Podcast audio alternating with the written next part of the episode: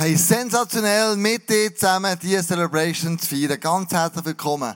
Wir sind neu in der Hashtag Jesus-Serie dran, wo es wirklich darum geht, wie können wir das Passamal und den Auszug von Ägypten mit dem Alten und Neuen Testament verbinden und dann, was hat das für mein und dein Leben für eine Auswirkung. Das ist die ganze Hashtag Jesus-Serie, wo wir die nächsten paar Wochen online dran sind mit dem Livestream. Wir sagen dem Church at Home. Du bist daheim, du hast Kille daheim. Kille ist ja dort, wo du bist. Es ist nicht das Gebäude, sondern es ist ganz etwas anderes, sondern dort, wo du bist, dort ist Kille. Wir sind beim Passafest. Du musst dir vorstellen, das Volk Israel hat schon neun Plagen hinter sich und jetzt kommt die zehnte Plage. Und da gibt Gott ganz klare Anweisungen, was sie müssen machen müssen, um sich vorzubereiten für die letzte Plage, wo noch nie da gesehenes passiert ist. Und wir gehen jetzt zusammen rein, und zwar in 2. Mose 12, Vers 3. Da steht, richtet den Israeliten aus, am zehnten Tag dieses Monats soll jeder für seine Familie ein Lamm auswählen. Der zehnte Tag, das ist bei den Juden der zehnte Nissan. So ist das be beschrieben. Und dann geht es weiter, Vers 5 und 6. Sucht einjährige männliche Tiere ohne Fehler aus. Also wunderbar, einzigartig. Und es können Schafe oder Ziegen sein. Bis zum 14. Tag dieses Monats müsst ihr sie gesondert halten. Die müssen weggehen, die, die können nicht in der Herde bleiben, die müsst ihr rausnehmen. Und es steht in anderen Übersetzungen, nehmt sie in euer Haus ein. Dann sollen alle, die zur Gemeinschaft Israeliten gehören, die ausgewählten Lämmer in der Abenddämmerung schlachten. Also die Tierli, die leben vier Tage bei den Leuten und dann nach dem vierten Tag müssen sie schlachten in der Abenddämmerung. Sie wohnen in seinem Haus, sie wohnen bei den Leuten abgesondert. Und die Frage ist, ist oft ein Symbol, das hier jetzt passiert, dass die geschlachtet werden, ist ein Symbol von Jesus, wo er am Kreuz ist. Stellvertretend werden die Tiere geschlachtet. Stellvertretend stirbt Jesus am Kreuz für meine und deine Sünden. Und die Frage ist, wenn Jesus so Einzug halten in dein Lebenshaus, nicht nur vier Tage, sondern ein ganzes Leben lang, was machst du denn? Und dann lassen wir weiter, es weitergeht. Dann sagt Gott folgendes. Im Vers 7. Sie sollen etwas vom Blut der Tiere in einer Schale auffangen und es an die Pfosten und den oberen Türbalken der Häuser streichen. Und dann wieder, das Blut an den Türpfosten eurer Häuser wird aber ein Zeichen sein, das euch schützt. Wenn ich das Blut sehe, will ich euch verschonen. Ich werde die Ägypter strafen, doch an euch wird das Unheil vorübergehen. Und bis heute feiern die Juden das Passafest. Weißt du warum? Passa heisst, auf Hebräisch geschrieben, auf Deutsch, vorübergehen. Sie tun sich daran erinnern, dass Gott sie verschont hat, dass der Todesengel in dieser Nacht vorübergegangen ist. Wo er die Aufgabe, Aufgabe alle Erstgeborenen zu töten, ob das Tier ist oder, oder, oder Kinder. Das ist die Strafe, die Gott gesagt hat, ihr seid so ein halsstarriges Volk, der Ägypter, und euer Pharao hat so ein verstocktes Herz. Du bist es auch die letzte mögliche Strafe, dass er endlich euch Israeliten ziehen aus 450-jähriger Gefangenschaft unter Ägypter, Sklaverei, dass sie endlich gehen können. Und jetzt, das Passafest, feiern sie alle Jahr. Und jetzt machen wir zwei einen Zeitsprung. Ein Zeitsprung von 1400 Jahren, von dem Moment hier, ins Neue Testament. Da passiert etwas ganz Krasses, nämlich Palmsonntag. Und wir lesen, was da passiert. Im Johannes 12, 12 bis 13 steht, als am nächsten Tag die große Menge, die aufs Fest gekommen war, und das Fest ist das Passafest. Damals sind die Juden in Jerusalem zusammengekommen, und dass sie gegen hunderttausende Menschen die da zusammengekommen sind, die gesagt haben, wir wollen das Fest feiern, wenn uns daran erinnern, was Gott damals gemacht hat und uns aus dieser Sklaverei, Gefangenschaft rausgeführt hat ins verheißige Land. Und uns daran erinnern. Und die kommen alle zusammen in Jerusalem zusammen. Und hörten, dass Jesus nach Jerusalem kommen werde, nahmen sie Palmzweige und gingen hinaus ihm entgegen und schrien, Hosianna, gelobt sei, der da kommt im Namen des Herrn, der König von Israel. Warum Palmwedeln? Warum? Was hat das mit der Kultur von damals zu tun? Palmwedeln hat man dann ähm, einem Sieger vor einer Schlacht zu Füßen gelegt, ihm die Ehre gegeben und gesagt, hey, wir wollen die Ehre mit dem. Das war ein römischer Brauch, wo man zum Gott vom Apollon gemacht hat und mit allen Siegern, die sie von Schlachten heimkamen, haben wir so Palmenwedeln hergelegt. Und die Israeliten, die Juden damals, haben gedacht, hey, Jesus ist der Befreier, er ist der Sieger von der römischen Besatzungsmacht. Schon damals sind wir unter den Ägyptern. Und jetzt neu sind wir wieder in einer Art Gefangenschaft, Sklaverei unter der römischen Besatzungsmacht. Und wenn sie im Palmwedel herlegen, heisst das mit anderen Worten, hey, wir feiern dich als Sieger. Du wirst uns befreien. Du wirst die Römer ein für alle Mal wegputzen. Und wir werden dich als neuer König, als König von Israel feiern. Für die Juden, für, ähm, für die Römer ist das Palmwedel-Ding auch ein bisschen ein Klapp gefressen. Weil das machen ja nur sie, ihren Sieger. Und da kommt plötzlich ein Jod, der von Juden, von Juden als Sieger ähm, gefeiert wird. Für Jesus ist das ganz etwas anderes Er hat gewusst, ja, ich komme als Sieger. Aber ich komme nicht als der Sieger, der denkt, dass ich komme. Ich trage schon einen Sieg hinfort, aber nicht so, wie ihr denkt. Und lustigerweise, wo Jesus auf dem Esel einreitet, sieht er, von was er. Wir lesen nämlich im Zachariah 9, Vers 9, Freut euch, ihr Menschen auf dem Berg Zion, jubelt laut, ihr Einwohner von Jerusalem, seht, euer König kommt zu euch, er ist gerecht und bringt euch Rettung. Doch kommt er nicht stolz daher, sondern er reitet auf einem Esel, ja, auf einem Fohlen einer Eselin. Und das hat der Zachariah 450 Jahre vorher schon gesehen. Und wenn du dir die Situation von Jesus versetzt und du kommst auf dem Esel, die Leute legen den Palmenzweig am Boden, dann siehst du auf dem Esel folgendes Bild. Ich zeige dir es. Jeder Esel hat ein Kreuz auf seinem Rücken. Jesus schaut ab und sieht schon hier, mein Sieg wird am Kreuz von Golgatha feiern. Es sieht zwar wie eine Niederlage aus, aber schlussendlich ist ein Sieg gegen die finstere, böse Macht. Und im Johannes 11, 29 steht, seht her, da ist das Lamm Gottes, das die Sünde der Welt wegnimmt. Und wieder der, der krass Vergleich zum Alten Testament. An dem Tag, wo Jesus einreitet, ist der Tag der 10. Nissan. Und vier Tage später ist ja das Lamm geschlachtet worden. Vier Tage später ist Jesus am Kreuz gestorben. Also Gott hat schon in weiser Voraussicht in diesem Passafest den Leuten erklärt, was denn noch alles passieren mit Jesus. Und ich glaube, es gibt Leute, die den Jesus auf eine ganz besondere Art und Weise erleben. Eine davon ist Alex.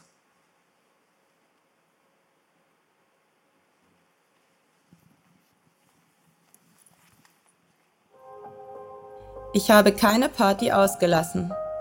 Als ich mit Anfang 20 die Clubs meiner Stadt unsicher machte, war das noch relativ harmlos. Ich kannte Gott damals schon und wusste auch, wie er redet. Aber ich dachte, dass er es nicht gut findet, wenn man feiert und Alkohol trinkt, und ich begann ihm den Rücken zu kehren.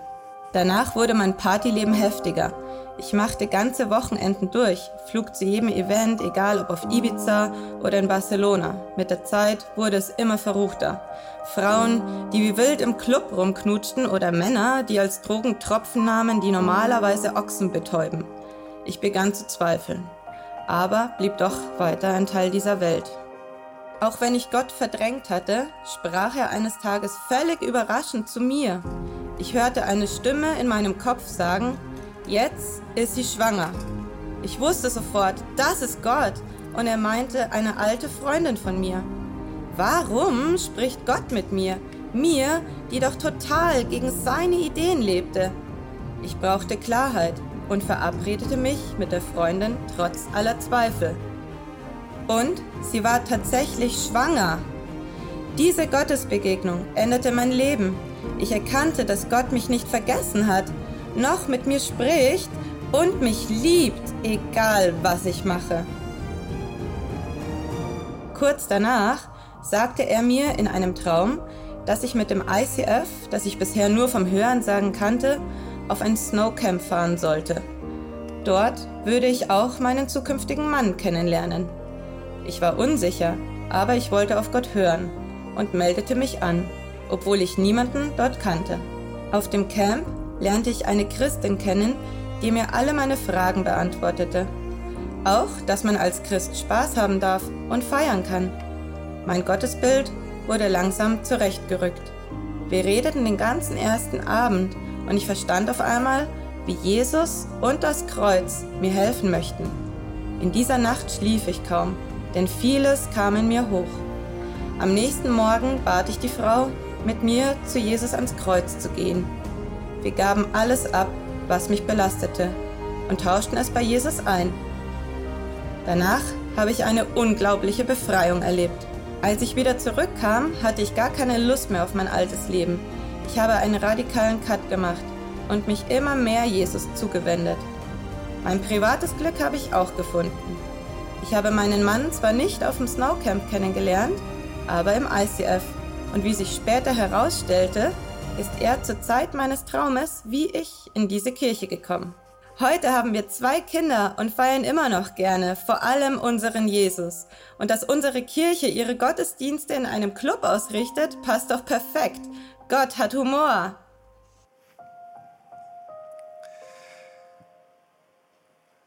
Hey, so gut. Es könnte sein, dass Jesus zu dir redet. Es könnte sein, dass wie zu Alex er eine besondere Art und Weise zu dir redet.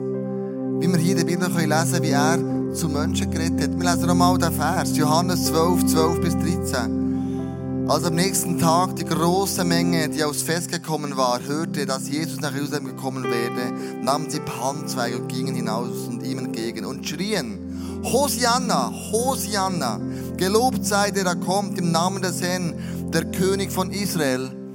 Und der Hosianna, das gibt zwei Bedeutungen, Hebräisch und Griechisch. Wenn du Griechisch anschaust, dann heisst es Hosianna, es ist nicht nur ein Jubelruf, es ist auch ein Hilferuf. Ein Hilferuf nach, hey, rett mich, ergreif mich. Ich möchte nicht mehr so weiterleben. Du bist doch die Hoffnung, du bist der Frieden, du bist die Freude. Jesus, mach etwas. Das Hosianna ist ihm zugerufen, weil sie gedacht hey, der Befreier kommt. Der, der uns jetzt befreien von der römischen Besatzungsmacht. Es war ein, ein Hilferuf, wie damals, wo Ägypter die Israeliten versklavt. Das war ein Hilferuf von den Israeliten. sagt Gott im Himmel, hey, mach endlich etwas. Tu doch etwas. Und Gott hat geantwortet. Und er hat ihnen gesagt, bei der neunten Plage, was dort passieren Im 2. Mose 10, 22 bis 23 lesen wir, der Herr sprach zu Mose, streck deine Hand zum Himmel aus dann wird sich eine Dunkelheit über Ägypten ausbreiten, die man mit den Händen greifen kann. Mose erhob seine Hand zum Himmel und eine völlige Finsternis kam über ganz Ägypten.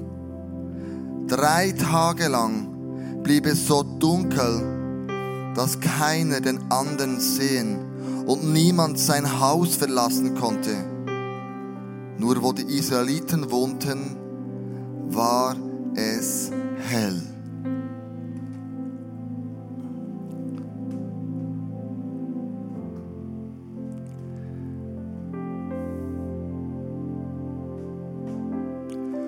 Wo die Israeliten gewohnt haben, einzige Ort, wo es hell war.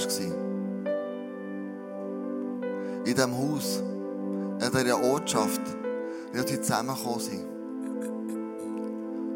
Wenn du dir vorstellst, das ist der einzige Ort, wo hell ist, und du einen Schritt raus machst, dann ist Finsternis um dich herum. Es ist finster während drei Tagen.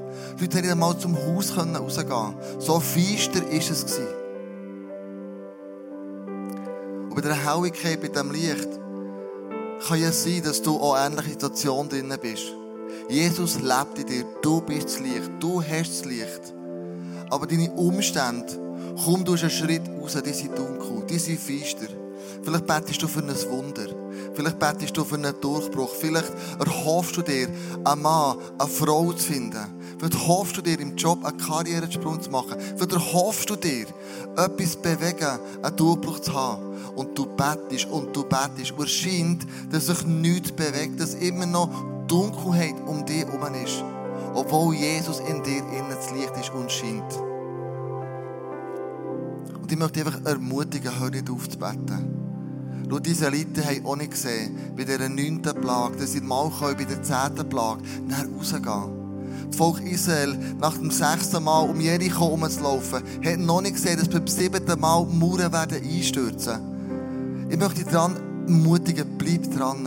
Auch wenn du jetzt die Früchte und den Durchbruch noch nicht siehst. Jesus sagt im Johannesevangelium, bleib in mir, bleib in mir, bleib in mir, bleib in mir, bleib in mir, dann bleib ich in euch. Er sagt das fünfmal.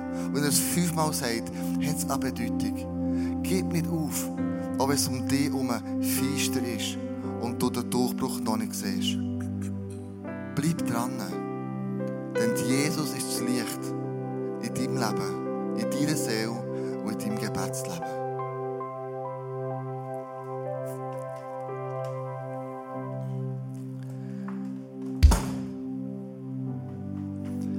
Bist du in einer Season drin, in dieser Corona-Krise drin, und du vielleicht nicht mehr weißt, wie weiter. Und du nicht mehr weißt, was bringt der nächste Tag. Stündlich die sich ja die, die Medien überschlagen. Und ich habe mir überlegt, in dieser Season drin, wo ich vielleicht das Licht auch noch nicht sehe, wo ich nicht einfach kann sagen kann, Hosianna, einen Jubelschrei rauslassen, wo ich eher denke, Jesus, wann greifst denn du endlich ein? Ich möchte dir erklären, wie ich mit dem umgehe. Wie ich mit dem umgehe, Hosianna, Jesus, komm endlich, mach etwas. Für mich ist wichtig geworden, die Bibelstelle, wo Matthäus 22, wenn Jesus fragt, was ist das wichtigste Gebot? Und er sagt, lieb Gott von ganzem Herzen, mit ganzer Seele und mit ganzem Verstand. Und ebenso wichtig ist das nächste Gebot, lieb den Nächsten wie dich selber. In dieser Corona-Krise, was ich mache, ist zu Gott schreien. Und ich wollte ihm sagen, ich liebe dich. Mit ganzer Seele, mit ganzem Verstand, mit ganzem Herz. Ich will dranbleiben, ich will nicht aufhören, deinen Namen gross machen. Über mein Leben, über meine Familie, über meine Stadt, über meine Regierung, über meine Kirche, über mein Geschäft. Dort, wo ich drinnen stehe und drinnen bin. Ihn gross zu machen. Der Nächstliebe bedeutet mehr. Es ist eine Zeit, wo Not ist. Leute sind verunsichert, Leute haben Angst, Leute wissen nicht mehr, hey, was bringt mir der Tag, der nächste Tag? Vielleicht habe ich nur zu essen, habe ich noch einen Job, muss ich Kurzarbeit ähm, anmelden, was immer das ist. Leute sind unsicher geworden.